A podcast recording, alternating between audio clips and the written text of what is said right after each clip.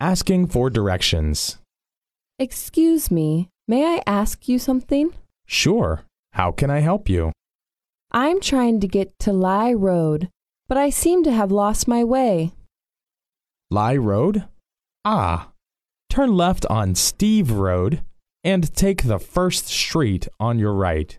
Thank you very much. I appreciate your help.